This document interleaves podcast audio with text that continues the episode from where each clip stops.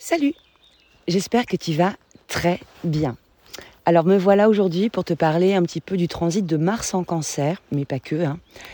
euh, mais qui va avoir une, importance vraiment majeure, ce transit, pendant la saison karmique dans laquelle nous nous sommes engagés depuis la dernière nouvelle lune.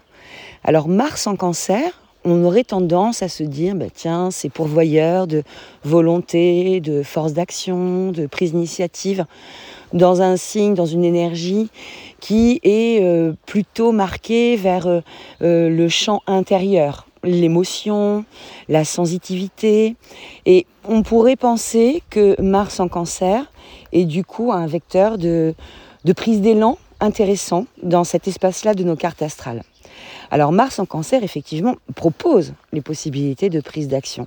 Mais le premier plan avec lequel il peut s'exprimer, c'est dans le domaine surtout de la réactivité. Et en cancer, c'est une réactivité très émotionnelle et qui peut être pour le coup très très défensive. Tu sais, l'énergie du cancer, elle est euh, régie par la Lune en fait. la Lune est chez elle quand elle est dans le signe du cancer.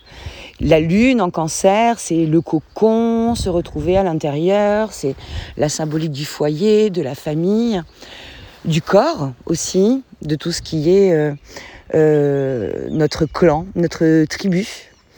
Et on pourrait, dans cette période un peu karmique, être confronté à deux courants, et notamment un courant qui vient du fond des âges, euh, qui seraient nos cultures familiales sur lesquelles on pourrait se retrouver à réagir. Alors, que je te donne un petit exemple euh, de comment ça, peut se, comment ça peut se manifester.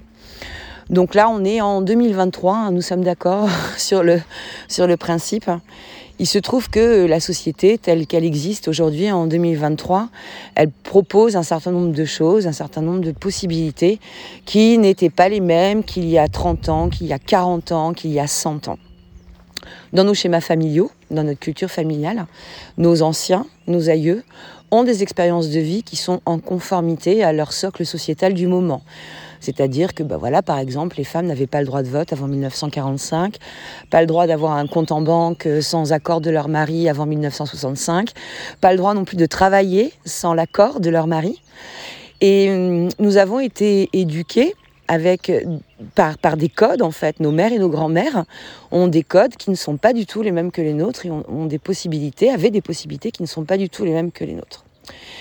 Mars en cancer, dans ce qui peut nous faire réagir hein, en termes de, je vais appeler ça du repli stratégique, quand on se sent euh, pris en, en, en posture euh, fragile finalement dans nos interactions. Alors surtout que les relations là vont être très importantes avec la pleine lune qui arrive.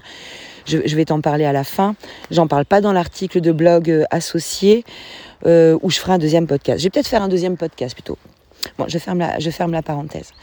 Dans, dans, nos, dans nos berceaux euh, familiaux, on a des événements, on a des histoires, des histoires singulières, des histoires de groupe aussi, hein, des histoires de famille qui peuvent être, qui peuvent être présents.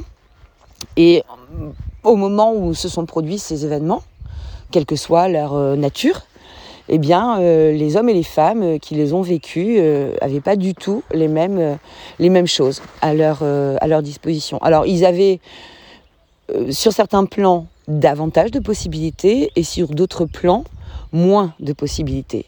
Et nous, nous sommes aujourd'hui dans un paradigme différent d'eux et nous devons, dans la mesure du possible, prendre nos décisions et prendre nos actions non pas par mimétisme par rapport à ce qui s'est passé au-dessus de nous, mais plutôt sur un courant d'affirmation singulière de nous-mêmes et pas une affirmation euh, égotique, euh, je rue dans les brancards et je, et je, je m'éloigne euh, de mon clan, mais hum, une affirmation saine qui prend en compte en fait les paradigmes qui s'offrent à nous aujourd'hui.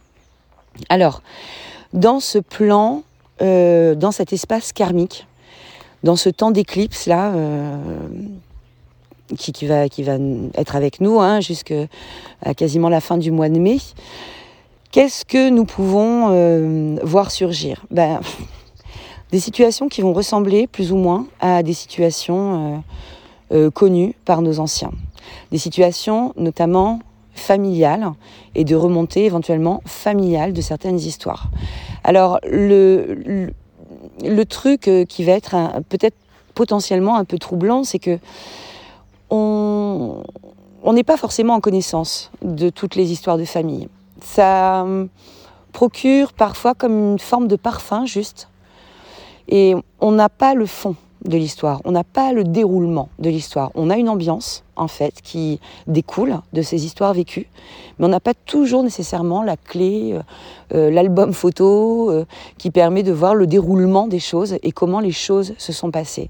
On garde souvent en mémoire bah, l'émotion et, s'il en est question, bah, le traumatisme et l'émotion traumatisante, en fait, liée au traumatisme. Alors aujourd'hui, comment on fait, nous, quand on est euh, rattrapé comme ça par euh, des considérations, euh, des considérations karmiques, sur notre culture karmique? Alors il y a déjà un certain nombre d'outils hein, qui sont à notre disposition, d'outils thérapeutiques. je te les cite un peu plus en détail dans, le, blog. Tu peux aller en prendre connaissance hein, si tu veux pouvoir traiter ces choses-là, si tu sens que ça te gêne. Le point qui va être important aussi, je, t'en donne un parmi d'autres, la constellation familiale est un excellent outil thérapeutique pour aller clarifier un peu les liens au sein, des familles. L'autre, l'autre aspect euh, qu'il convient peut-être de considérer euh, à présent, c'est que euh, ce Mars en cancer, il va nous faire surtout réagir. Et que la réaction, elle est rarement porteuse d'évolution et elle a tendance surtout à venir marquer les points sur lesquels nous sommes en défense.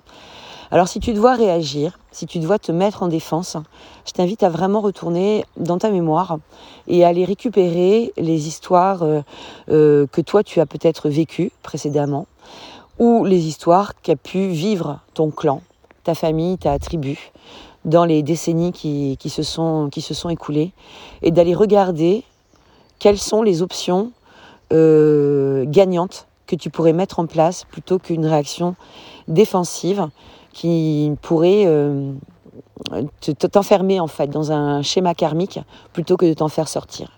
Le but c'est quand même d'évoluer, c'est quand même de réussir à rendre euh, les affaires qui sont aux autres. Donc le package émotionnel, par exemple, des grands-parents, des arrière-grands-parents, les traumatismes sociétaux euh, dans lesquels euh, ben, nos familles ont pu être impliquées, les temps de guerre, les temps de conflit, les temps de tyrannie, où que l'on soit dans le monde. voilà, assurons-nous, observons hein, que les situations sont quand même euh, majoritairement différentes aujourd'hui et que ça nous laisse peut-être aussi des propositions pour pouvoir agir différemment. Et s'il y a une dynamique qui est particulièrement mise en évidence, je trouve, dans ce transit de Mars, c'est la dynamique euh, entre hommes et femmes, entre patriarches et matriarches.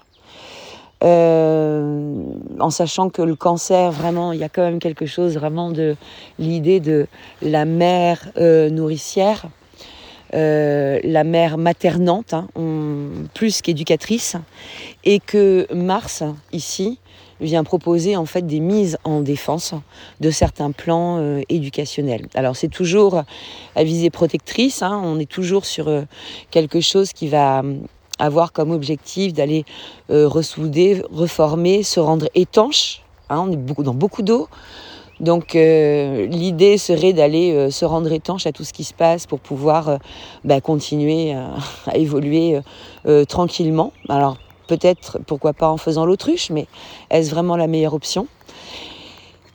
Il y a des hum, questions singulières à se poser autour de ce transit de Mars que je te laisse aller découvrir dans le blog, une série de questions introspectives auxquelles tu pourras répondre si tu te sens un peu gêné aux entournures. Garde à l'esprit que le premier mouvement de réaction est hum, quand même assez rarement le meilleur.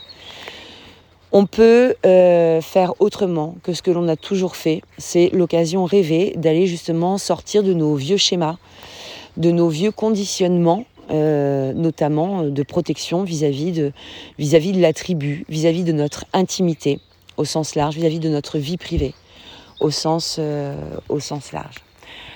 je ne vais pas t'en dire plus pour l'instant car nous allons enchaîner avec un deuxième podcast autour de la pleine lune qui s'avance. Très, très jolie pleine lune. Je t'embrasse.